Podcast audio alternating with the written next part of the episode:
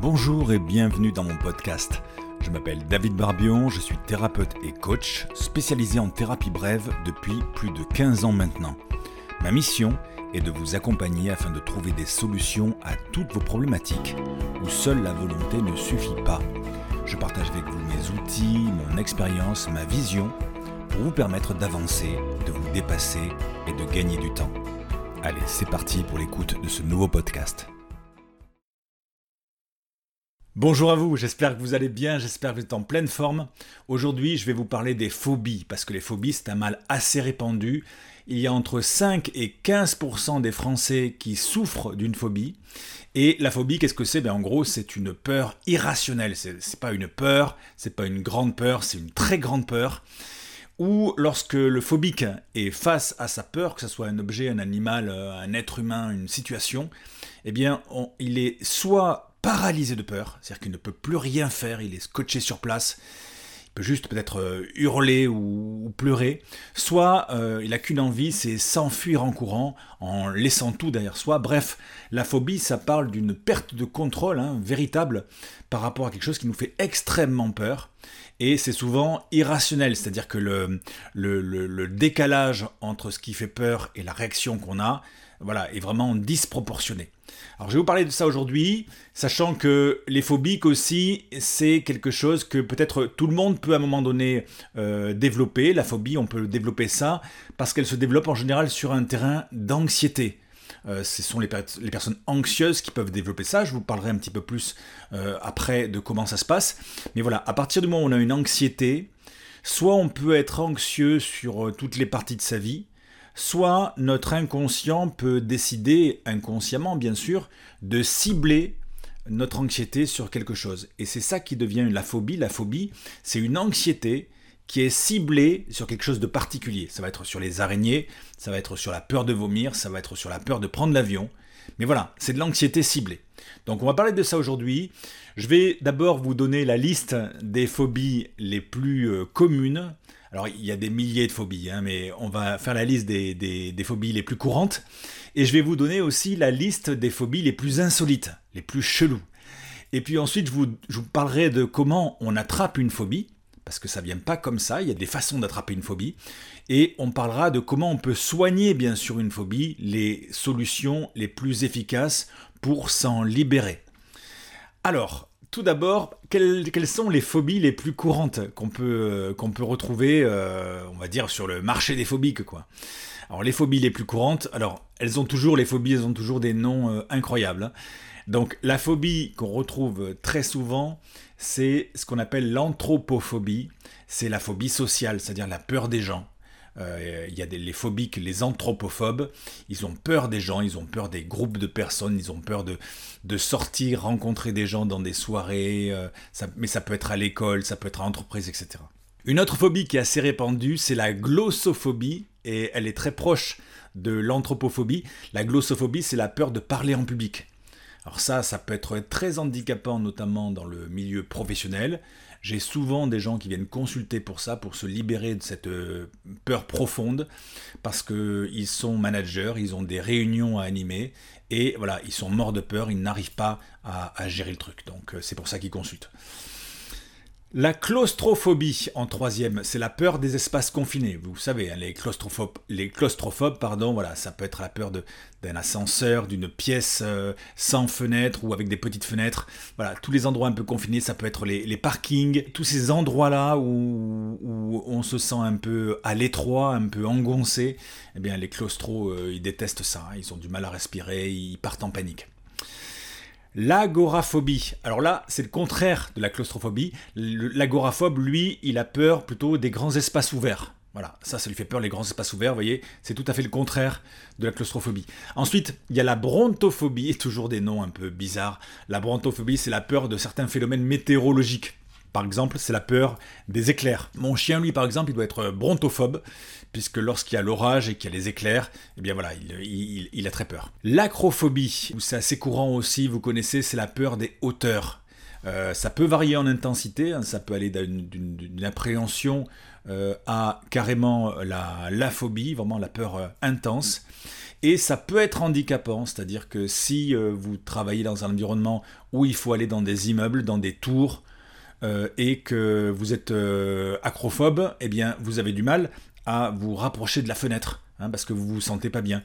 J'avais un client comme ça qui, lui, il avait, été muté et en fait son bureau était dans une tour comme ça au 7e ou 8e étage et son bureau était proche de la fenêtre. Il avait du mal à aller à son bureau.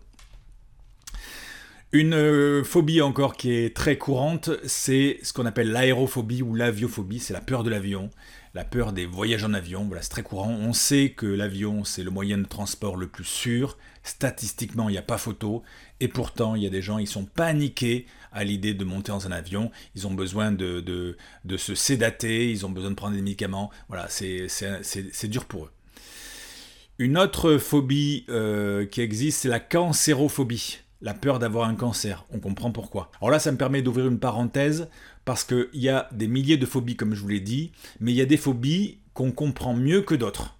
Il y a des phobies, voilà, on se dit la cancérophobie, la peur du cancer, ou la peur de l'avion. On se dit que c'est des phobies, ok, on arrive à comprendre. Même si la réaction du phobique semble euh, décalée, semble exagérée, on arrive un peu à s'identifier à lui. Alors qu'il y a des phobies qui sont tout aussi intenses en termes de peur, mais on n'arrive pas à s'identifier. Par exemple, j'avais une cliente, elle avait la phobie des pigeons. Donc, euh, lorsqu'elle était en ville et qu'il y avait des pigeons, elle était terrorisée. Bien là, c'est vrai que c'est plus, euh, on a plus tendance à, à, se moquer de ces gens-là. Hein. Il faut pas le faire, hein, mais parce qu'ils sont phobiques tout, comme les autres. Mais euh, voilà, on n'arrive pas à comprendre qu'on puisse avoir la phobie des pigeons, qu'on puisse avoir la phobie des fourmis. Euh. Il y, a des, il y a des phobies comme ça qui sont, euh, qui sont un peu tournées en ridicule. Et c'est dommage parce que ces gens, c'est des gens qui sont en souffrance. Et il faut savoir que la phobie, c'est vraiment une peur irrationnelle. Donc, qu'on puisse comprendre ou qu'on puisse ne pas comprendre, le message c'est que quand quelqu'un est phobique, faut respecter ça, et il faut éventuellement lui expliquer comment il peut euh, s'en libérer de la phobie. C'est ce que je vais vous expliquer après. La parenthèse est terminée. Euh, je voulais vous parler aussi de l'hématophobie, la phobie, la peur du sang. Là aussi, on peut comprendre. Les gens qui ont peur du sang, personne n'aime le sang. Et on peut comprendre ça. Donc l'hématophobie, c'est voilà, les gens qui, voient du sang, voilà, ils sont en flip total. L'hémétophobie, ça se prononce quasiment pareil, c'est la peur de vomir, qui est très courante aussi. Voilà, c'est des gens, ils ont soit peur de vomir, donc peur d'être malade et éventuellement vomir, soit peur que les autres puissent vomir. Donc ça, euh, les handicape un petit peu dans leur vie sociale de tous les jours. La latrophobie, c'est la peur d'aller chez médecin. La trypanophobie, c'est la peur des injections. Alors voilà, c'est assez proche du médecin parce que souvent, euh, quand on va chez le médecin, on peut penser qu'on va peut-être nous faire une injection pour les vaccins, etc. Donc les trypanophobes, ils ont peur effectivement euh, du vaccin. C'est un peu différent de ceux qui ont la peur du sang, hein, parce que ceux qui ont la peur du sang, ils, ont, ils vont avoir peur des prises de sang, notamment. Mais là, le trypanophobe, lui, il a peur des injections, c'est-à-dire qu'on lui mette un produit à l'intérieur du corps, comme par exemple les vaccins. La nosophobie, c'est la peur d'être malade ou d'être contagieux.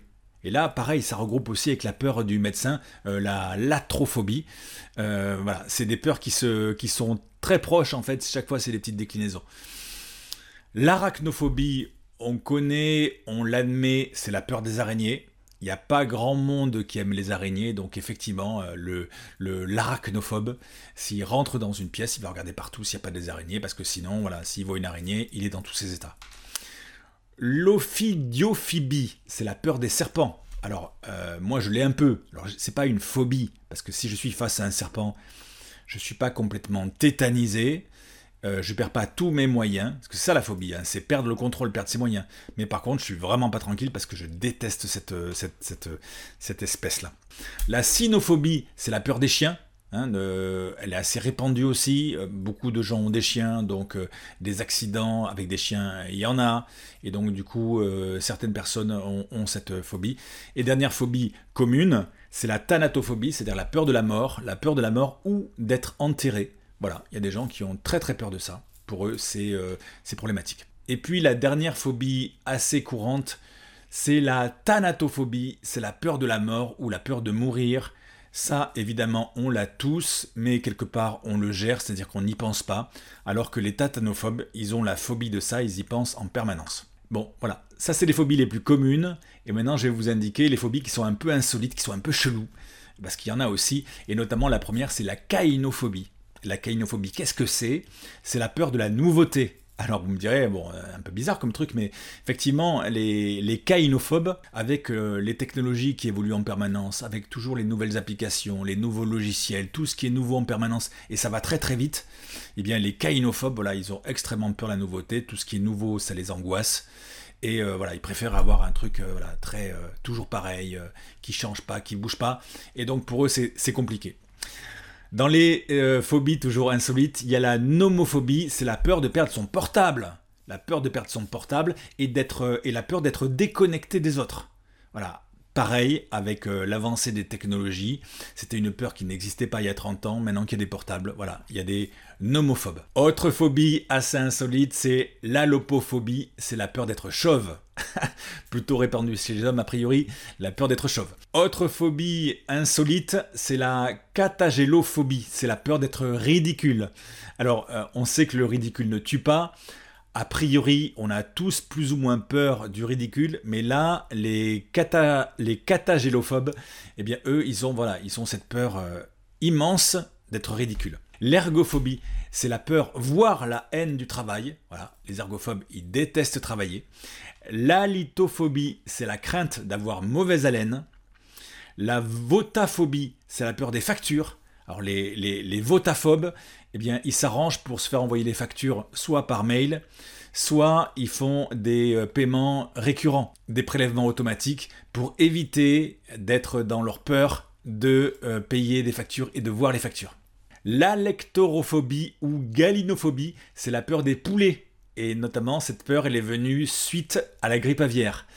La nuptaphobie, c'est la peur de rester célibataire dans un monde où euh, il y a de plus en plus de divorces et de plus en plus de gens célibataires, voilà, cette euh, phobie, elle s'est développée. La basophobie, c'est la peur de marcher, mais en fait qui cache une peur de tomber. Il y a des gens, peut-être, ils ont du mal à faire euh, confiance à leur oreille interne, et donc ils évitent de marcher. Hein. ils passent, voilà, je sais pas comment ils se débrouillent chez eux, ils passent de chez eux vite à la voiture, vite à l'ascenseur, etc. Et donc, petite dernière pour la route, la tatophobie, c'est la peur d'être enterré ou la peur des cimetières. Voilà, ça c'était la liste des phobies les plus courantes et des plus insolites. Maintenant, je vais vous parler de comment attrape-t-on une phobie? Parce que je vous ai dit, euh, il y a des phobies qu'entre 5 et 15%, mais ceux qui ne le sont pas peuvent aussi à un moment donné attraper une phobie. Et la phobie, ça s'attrape de trois façons que j'ai recensées. La première façon, il me semble la plus courante d'attraper une phobie, c'est un événement traumatisant. Si on a traversé un événement traumatisant, eh bien, on peut à ce moment-là développer une phobie. Par exemple, imaginons les événements du Bataclan, les gens qui ont été victimes de ça ils peuvent développer une phobie, par exemple de l'enfermement, comme la claustrophobie ou une phobie des gens. Voilà, ça peut sembler, on va dire entre guillemets, logique qu'à un moment donné, eh bien, ce traumatisme se transforme en, une peur irrationnelle comme ça. Alors euh, justement, en parlant des événements traumatisants, il y a deux types de victimes dans ce type d'événement. Euh, les gens qui ont été victimes du, euh, du Bataclan, c'était des victimes primaires, c'est-à-dire que c'est eux qui étaient sur les, lieux du drame. Mais il peut y avoir aussi des victimes secondaires, c'est-à-dire les gens qui ont vu ça à la télé. Par exemple, j'avais vu un reportage sur les victimes secondaires du 11 septembre. C'est des gens qui n'avaient pas été dans les tours du 11 septembre, ils n'avaient pas de famille, d'amis qui avaient été victimes directes du 11 septembre. Par contre, le fait d'avoir vu à la télé en boucle pendant des jours et des jours ces tours tombées en flammes, eh bien, il y a des gens qui ont développé des traumatismes par rapport à ça. Et donc, le traumatisme peut amener aussi une phobie. Hein, une phobie, comme je le disais, de l'enfermement, euh, euh, des attentats, des gens, etc. Voilà. Ça, c'est l'événement. La première euh, façon d'attraper une phobie, c'est parce qu'il y a eu un événement traumatisant voilà, qui nous a marqué. Deuxième façon d'attraper une phobie, selon moi, c'est la fréquence. C'est-à-dire si on est de, manière assez fréquente confronté à quelque chose qui s'associe à du négatif chez nous, et donc au final, eh bien, ça peut créer une phobie. Je vais prendre un exemple qui avait été donné par David Laroche. À l'époque, il parlait des croyances euh, négatives, mais les croyances négatives, eh bien, ça peut aussi devenir des phobies. Et il prenait l'exemple des nains il parlait d'imaginer quelqu'un qui euh, va à son entretien d'embauche euh, en voiture, il va à son entretien d'embauche, il est sur le parking de l'entreprise où il a son entretien, il est un peu en retard. Il reste qu'une place sur le parking et au dernier moment, il y a quelqu'un qui lui pique la place, qui lui prend la place de parking. C'est son entretien d'embauche, il, est, euh, il est hyper stressé, le gars lui pique la place et il se rend compte que le type qui lui a piqué la place, c'est un nain. Bon. Et puis quelques temps plus tard, il va dans une soirée et euh, dans cette soirée, il remarque une très jolie fille qui lui plaît beaucoup, elle a l'air intéressante, etc. Il s'approche d'elle pour euh, l'aborder, pour lui parler, et là, il se prend un vent extraordinaire, une veste d'un autre monde, la honte, il se retourne, et le premier truc qu'il voit dans la soirée, c'est un nain. Et puis troisième événement un petit peu plus tard, un jour euh, il est en train de faire ses courses, il est pressé avec ses sacs, il traverse la route, il manque de se faire écraser par une voiture, grosse frayeur, et au moment donné il se retourne, qu'est-ce qu'il voit sur le trottoir? Un nain. Eh bien il y a des chances que ce gars, il commence à développer une peur, voire le truc grandisse et que ça devienne une phobie des nains. C'est-à-dire que chaque fois qu'il voit un nain, il est dans tous ses états parce qu'il se dit que quelque chose de terrible va lui arriver. Voilà, ça, c'est la notion de fréquence. C'est-à-dire il y a une répétition d'événements négatifs qui ont un point commun. Et ce point commun, ça peut devenir l'origine, ça peut faire l'origine d'une phobie. Et puis, euh, troisième façon d'attraper une phobie, pour euh, les gens qui ont un terrain anxieux, je vous l'ai dit, hein, la base c'est qu'il y a souvent un terrain anxieux, c'est par transmission des parents. J'ai eu un exemple comme ça un jour d'hématophobes, c'est-à-dire de gens qui ont peur du sang. Je reçois en consultation un jeune homme qui avait peur du sang depuis toujours. Il avait toujours peur du sang et ça l'a handicapé par rapport à ses, projets professionnels. Euh, et donc il vient me voir, je, on, travaille là-dessus, il est libéré de sa peur du sang, il est content. Et donc euh, ensuite il envoie sa sœur. Sa sœur qui, pareil, a la phobie du sang. Elle ne sait pas pourquoi, elle a toujours eu la phobie du sang je l'aide à se libérer de cette phobie, elle est super contente, et donc après, elle m'envoie sa mère, ça, leur mère à tous les deux. Et leur mère, elle vient, elle a la phobie du sang, mais elle, elle sait pourquoi. Elle sait pourquoi parce qu'elle avait euh, été traumatisée dans un accident lorsqu'elle avait 20 ans. Il y avait du sang partout, et donc du coup, elle avait généré une phobie du sang. Et ensuite, malgré elle, elle l'a transmise à ses enfants. C'est-à-dire que petits, ses enfants, à 2-3 ans, je sais pas, quand ils ont dû voir euh, un ou plusieurs événements où leur mère était face à du sang et sur son visage elle était paniquée. Par exemple, je sais pas, elle s'est coupée avec un couteau dans la cuisine, il y avait un petit peu de sang, elle était paniquée. Les enfants, qu'est-ce qu'ils ont vu tout petit Ils ont vu le sang, ils ont vu le visage de maman paniqué, ils ont associé les deux, ils ont dit ok, ça, euh, la meilleure façon de se comporter, c'est quand on voit ce truc-là, le sang, il faut paniquer. Et donc c'est comme ça qu'on leur a transmis la phobie. Peut-être qu'ils ont euh, été euh, témoins d'un, deux, trois événements comme ça, mais ils, ont, ils ont adopté cette phobie comme si c'était un copier-coller en fait de l'émotion de leur mère sur eux. Et ensuite, ça, cette phobie, elle s'est développée. Et du coup, ils ont toujours été hématophobes, mais ils ne savent pas pourquoi, parce que 2, 3, 4 ans, c'est un âge où on oublie. Donc ils ont oublié l'événement. Mais par contre, ils ont la phobie.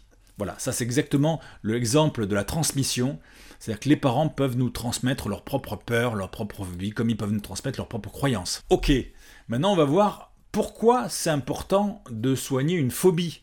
Parce qu'on pourrait se dire, une phobie, je peux euh, rester avec. Et c'est vrai, des fois, on peut euh, vivre avec sa phobie.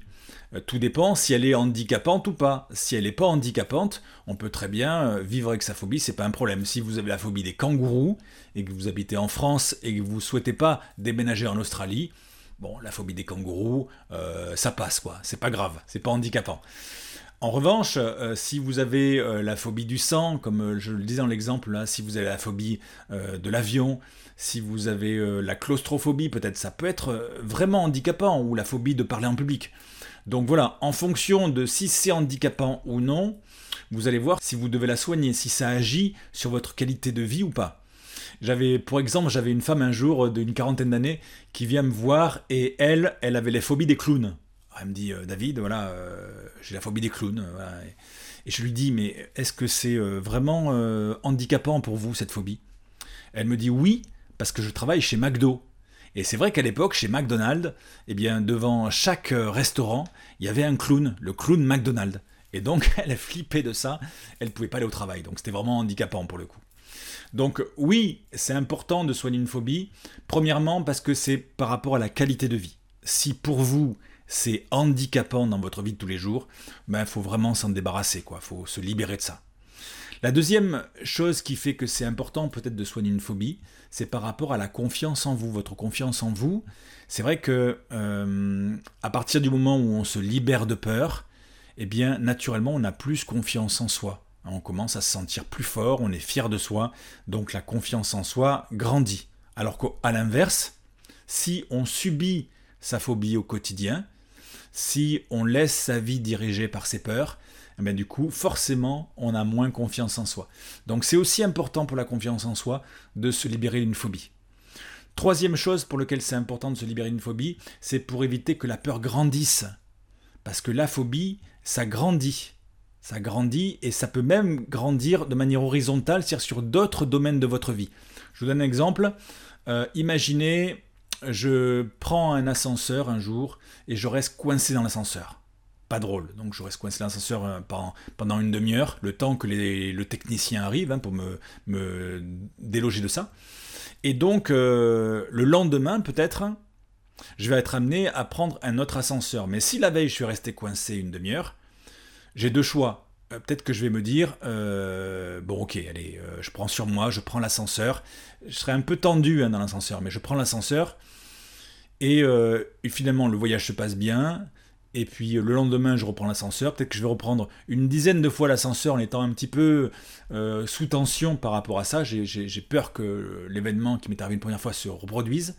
Mais au bout d'un moment, avoir repris l'ascenseur et que tout se passe bien, il y a des chances que j'ai oublié ce moment-là et que je sois passé à autre chose. Voilà. C'est comme on dit, vous savez, quand on tombe de cheval, il faut remonter à cheval. Voilà, c'est pareil. Donc ça, c'est la première option. Ou alors la deuxième option, euh, la veille, je suis resté coincé dans l'ascenseur. Et là, qu'est-ce qui se passe? C'est que je dois prendre l'ascenseur. Je vais euh, me dire, non, je vais prendre, euh, je vais prendre l'escalier. C'est mieux l'escalier. Donc je vais éviter de prendre l'ascenseur pour l'escalier. Je préférais l'escalier. Et puis, du coup, ma peur va grandir un peu, parce que la peur se nourrit de l'évitement. On va revenir là-dessus aussi. La peur se nourrit de l'évitement, donc je vais éviter. Ma peur de l'ascenseur va grandir un petit peu. Et le lendemain, pareil, si je dois reprendre un ascenseur, je vais éviter encore, parce que j'aurai encore un petit peu plus peur. Et plus je vais éviter, plus je vais avoir peur de l'ascenseur. Jusqu'à un moment donné où, même si je n'ai pas envie de prendre un ascenseur, mais que je vois des portes d'ascenseur qui s'ouvrent devant moi parce que je suis dans un hall d'immeuble, je vais commencer à me sentir mal. Pourquoi? Parce que la peur, elle a grandi et elle est devenue une phobie. J'ai commencé à générer une phobie de l'ascenseur. Mais cette phobie, elle peut grandir aussi de manière horizontale, comme je vous le disais. Après avoir la phobie de l'ascenseur, peut-être que je vais commencer à être euh, phobique dans tous les endroits où je me sens coincé comme ça. Ça peut être dans un avion, ça peut être dans un bateau, dans un train, euh, ça peut être dans la voiture sous des tunnels, mais ça peut être aussi en réunion, dans une salle de spectacle, etc. Cette phobie, non seulement elle peut devenir euh, de plus en plus grande par rapport à l'ascenseur, mais en plus elle peut se développer sur d'autres domaines de vie. Donc c'est pour ça aussi que c'est important de euh, se libérer d'une phobie, c'est parce que ça peut grandir. Et quatrième euh, point qui fait que c'est important de se libérer d'une phobie, c'est comme je le disais tout à l'heure, c'est pour éviter de transmettre. Parce que si vous êtes phobique, il y a des chances que vous transmettiez ça malgré vous à vos enfants. Donc pour leur éviter ça, libérez-vous de votre phobie dès que vous pouvez. Alors, comment se soigner d'une phobie? Comment on peut faire ça? Eh bien, comme je vous le disais, il y a un principe universel. Et le principe universel concernant les peurs, il dit que plus on évite une peur et plus elle grandit, et au contraire, plus on va se confronter à sa peur et plus elle va réduire. Donc voilà, le principe de base de fonctionnement pour se libérer d'une phobie, c'est en fait de se confronter à sa peur. On va voir ça, comment on peut faire ça, et les meilleures solutions pour ça, c'est pour ça restez avec moi parce que je vais vous donner maintenant les meilleures solutions pour vous libérer d'une phobie. Mais voilà, le principe ça va être ça, et ça va être pareil pour toutes les phobies. C'est universel, et les peurs en général. Plus on se confronte à sa phobie ou à sa peur, et plus elle va diminuer. En revanche, la phobie se nourrit de l'évitement, c'est-à-dire pourquoi c'est devenu une phobie, c'est parce qu'il y a un moment donné, probablement où c'était une peur intense, et le fait d'avoir évité ensuite, c'est devenu une phobie qui s'est installée. Comment on peut se libérer d'une phobie? Eh bien écoutez, il n'y a pas 36 moyens en fait de se libérer de ça. Je vous ai dit, le principe c'est de se confronter à ce qui fait peur, à sa phobie, mais il y a plusieurs façons de s'y confronter. La première façon de se confronter à sa phobie, c'est de s'y confronter physiquement, de manière graduelle, et notamment on peut se faire aider dans cette approche par les TCC, les thérapies euh, cognitives comportementales où on va vous apprendre un certain nombre de techniques mentales, des stratégies mentales qui vont aider lors de l'exposition physique à sa phobie à reprendre progressivement le contrôle. Mais il y a un moment donné où il faut quand même faire l'exposition physique, c'est-à-dire qu'il faut y aller, quoi, enrichi de plusieurs outils qu'on vous aura donnés en TCC, mais euh, faut s'exposer et en s'exposant, eh bien, la phobie va commencer à diminuer de plus en plus jusqu'à un moment donné, on pourra reprendre le contrôle là-dessus. Parce que c'est le principe hein, par rapport à une phobie. L'idée, c'est pas de d'aimer euh, le, sujet qui nous faisait peur jusqu'à présent. Par exemple, si j'ai la phobie des serpents et que je fais une thérapie pour me libérer de cette phobie, l'idée, c'est pas d'aimer les serpents et d'en adopter un. Hein. L'idée, c'est pas ça. L'idée, c'est de garder le contrôle s'il y a un serpent. Donc c'est pour ça que c'est important de me libérer de la phobie. Donc première solution pour se libérer d'une phobie, c'est les TCC avec une exposition euh, physique graduelle à sa phobie pour permettre à la phobie de, disparaître. Ça va peut-être être un petit peu long, ça va peut-être être un petit peu coûteux pour le coup, mais c'est une technique très efficace, les TCC. Deuxième façon de s'exposer à sa peur, à sa phobie pour s'en libérer et reprendre le contrôle, c'est par le virtuel. Alors c'est génial ça maintenant parce qu'il y a des casques de réalité virtuelle qui euh, vous permettent de vous exposer à votre phobie en virtuel. Mais le principe c'est toujours le même, c'est qu'à force de s'exposer, eh bien la phobie diminue. Alors ça c'est génial parce que, euh, bah, parce que ça fonctionne bien, hein, tout, ce qui euh, tout ce qui permet de s'exposer en plus en toute sécurité à sa phobie, ben, c'est super. Le seul problème de cette exposition virtuelle, avec les casques de réalité virtuelle, c'est qu'il y a encore très peu de phobies qui sont concernées par ça. Je sais que on le fait, et notamment je crois que c'est à l'hôpital de Marseille, à la Timone il me semble, on, on met des casques de réalité virtuelle sur les gens qui sont phobiques des hauteurs pour justement euh, leur faire visualiser dans, la réalité virtuelle, voilà, euh, qui sont en hauteur, euh, ils sont sur, en haut d'un gratte-ciel, etc. Et du coup, au fur et à mesure, la phobie diminue. Et on se libère de, ça au bout d'un moment. Donc ça, c'est génial. Mais je ne connais pas d'autres phobies qui sont encore traitées par la thérapie virtuelle. Par contre, un jour, probablement, ça existera. Il y aura voilà, des logiciels avec toutes les phobies euh, où on pourra euh, s'exposer comme ça avec un casque de réalité euh, augmentée et ce sera super cool. Pour l'instant, le seul inconvénient, voilà, c'est que ça existe que pour la phobie des hauteurs et dans très peu d'endroits, donc c'est bien dommage. Troisième solution pour se libérer des phobies, et c'est celle qui, que je trouve la meilleure à mon sens, c'est avec l'hypnothérapie.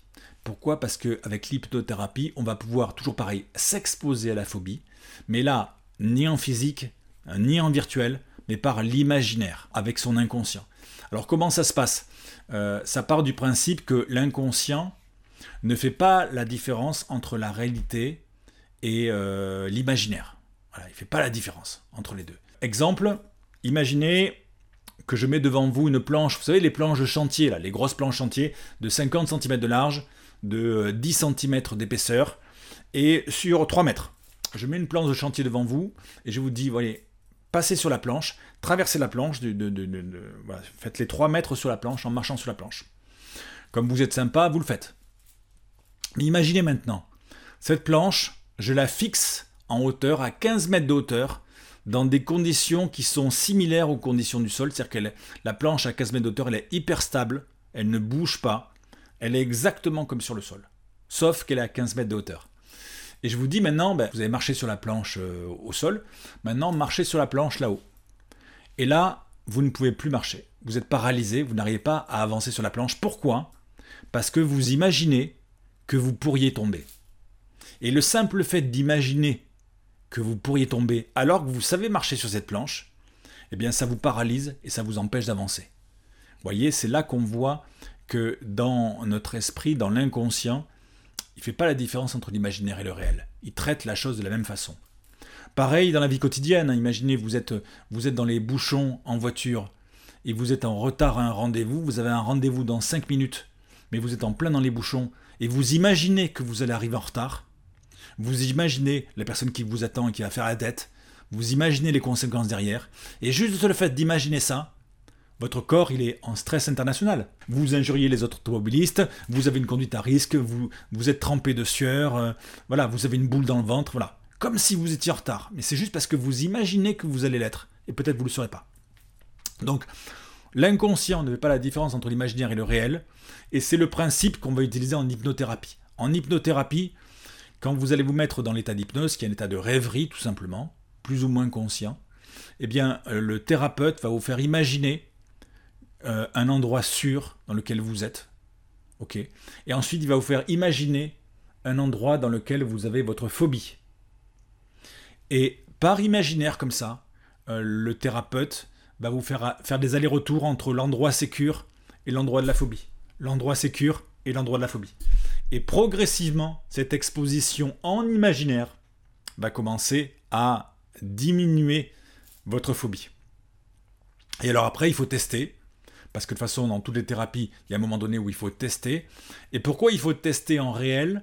C'est parce que quand on a une phobie, quand on est phobique, euh, dans sa tête, on a l'impression qu'on est incurable et qu'on sera toujours phobique. Hein, si vous êtes phobique euh, et que vous m'écoutez, vous savez que c'est vrai. Et donc, euh, tant qu'on n'a pas testé en réel, quelle que soit la thérapie, on va pas savoir si on va mieux. On va pas savoir si on est en train de guérir. Pourquoi? Parce que les émotions, comme la peur, mais toutes les autres émotions, c'est dans le corps que ça se passe.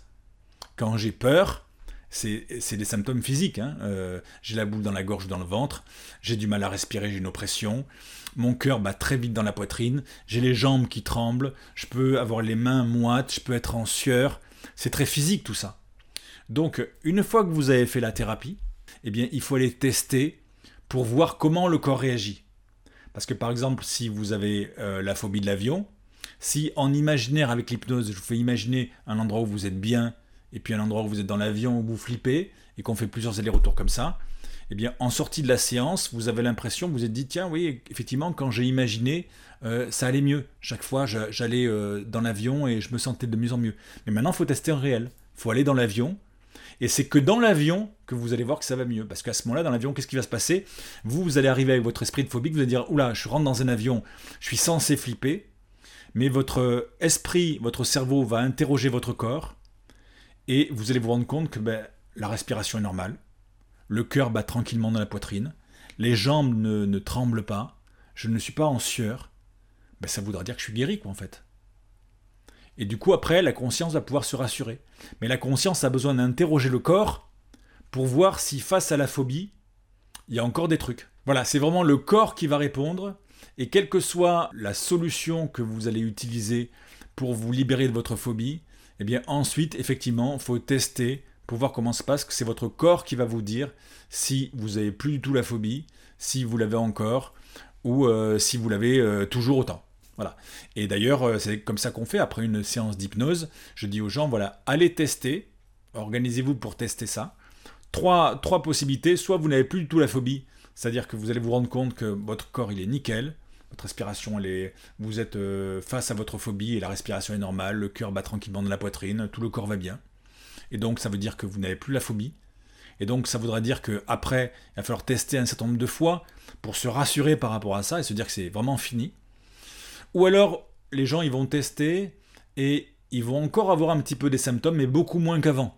Hein, si avant c'était à 10 sur 10, là ça va être à 5 sur 10 par exemple eh bien, euh, à ce moment-là, il faudra refaire une séance d'hypnose pour que la phobie descende encore ou que ça devienne juste une peur.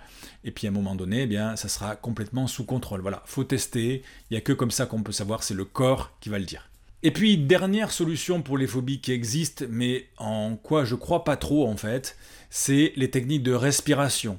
Alors vous avez la respiration en cohérence cardiaque, la respiration carrée, et soi-disant, quand on est face à quelque chose qui est de l'ordre de la phobie, eh bien, le fait de pouvoir respirer en s'exposant à sa phobie, ça permet progressivement de reprendre le contrôle. Alors, j'y crois pas beaucoup parce que quand on est vraiment phobique, c'est difficile de juste de se traiter avec une histoire de respiration. En revanche, si c'est pas une phobie, si c'est juste une grande peur ou une peur, effectivement, en respirant, en se confrontant progressivement à ce qui nous fait peur et en respirant, on peut trouver des axes de progression. Mais voilà, j'y crois pas trop quand c'est dans le cadre d'une phobie, parce que la phobie, c'est vraiment un truc un peu irrationnel. Bon voilà, les phobies, c'est quelque chose qui touche pas mal de gens. Hein. c'est lié à de l'anxiété qui est ciblée sur quelque chose de précis. Et euh, les phobies, ça peut être soit euh, très handicapant, soit pas handicapant du tout. Hein. Si c'est pas du tout handicapant, ben c'est pas la peine de s'en occuper. Si c'est très handicapant, faut vraiment s'en occuper parce que ça va euh, limiter votre euh, qualité de vie, ça va euh, vous empêcher d'avoir vraiment confiance en vous. Et puis les phobies, ça peut grandir, hein, comme on l'a dit, ça peut se généraliser et éventuellement se transmettre. Donc vaut vraiment mieux s'en libérer. Et je vous l'ai dit, pour se libérer d'une phobie, il y a trois solutions selon moi qui sont vraiment efficaces. Il y a soit euh, les TCC hein, qui permettent d'avoir des techniques mentales et en s'exposant graduellement à la phobie, eh bien on va s'y confronter, ça va diminuer. Il y a soit le virtuel qui est super aussi et qui va progressivement prendre de plus en plus de place dans la thérapie contre les phobies dans les années à venir où il y a l'hypnose, vous l'aurez compris, c'est mon chouchou l'hypnose, non seulement parce que je le pratique, mais également parce que je sais que selon un protocole entre 1 et 5 séances, eh bien on peut se libérer à vie d'une phobie et ça c'est cool. Et puis si vous voulez aller plus loin, si vous êtes prêt à vous libérer de votre phobie maintenant, eh bien vous verrez à côté de ce podcast, vous allez trouver un lien, un lien vers mon programme en ligne SOS Phobie.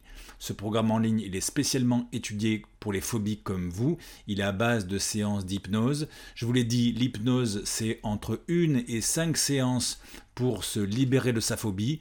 Bon, c'est un certain budget. Grâce à ce programme, vous allez pouvoir faire tout ça pour le prix d'une seule consultation en cabinet. Euh, vous écoutez la séance d'hypnose chez vous tranquillement en toute sécurité et après comme je vous l'ai dit, eh bien faut tester, faut tester dans la vraie vie et euh, vous allez voir si votre phobie elle est complètement partie ou si elle a diminué. Et si elle a diminué, eh bien vous refaites la séance d'hypnose pour, la phobie autant de fois qu'il faudra pour vous libérer complètement votre phobie. Et tout ça pour le prix comme je vous l'ai dit d'une seule consultation. Donc ça vaut vraiment le coup. Donc n'hésitez pas passez le cap faites-le. Voilà, si ce podcast vous a plu, eh n'hésitez pas à laisser un avis positif, 5 étoiles, ou laisser vos commentaires ou vos questions et j'y répondrai avec grand plaisir. Merci pour votre écoute bienveillante et à bientôt pour un nouveau podcast. Merci d'avoir suivi cette capsule audio. Si le sujet vous a plu, n'hésitez pas à me laisser un petit commentaire, à liker, à partager, ça fait toujours super plaisir. Et si vous voulez profiter de mes cadeaux 100% offerts pour vous, eh bien cliquez juste sur le lien ou les liens qui se trouvent quelque part en description. Voilà, je vous souhaite une merveilleuse journée ou soirée et je vous dis à bientôt dans un prochain podcast.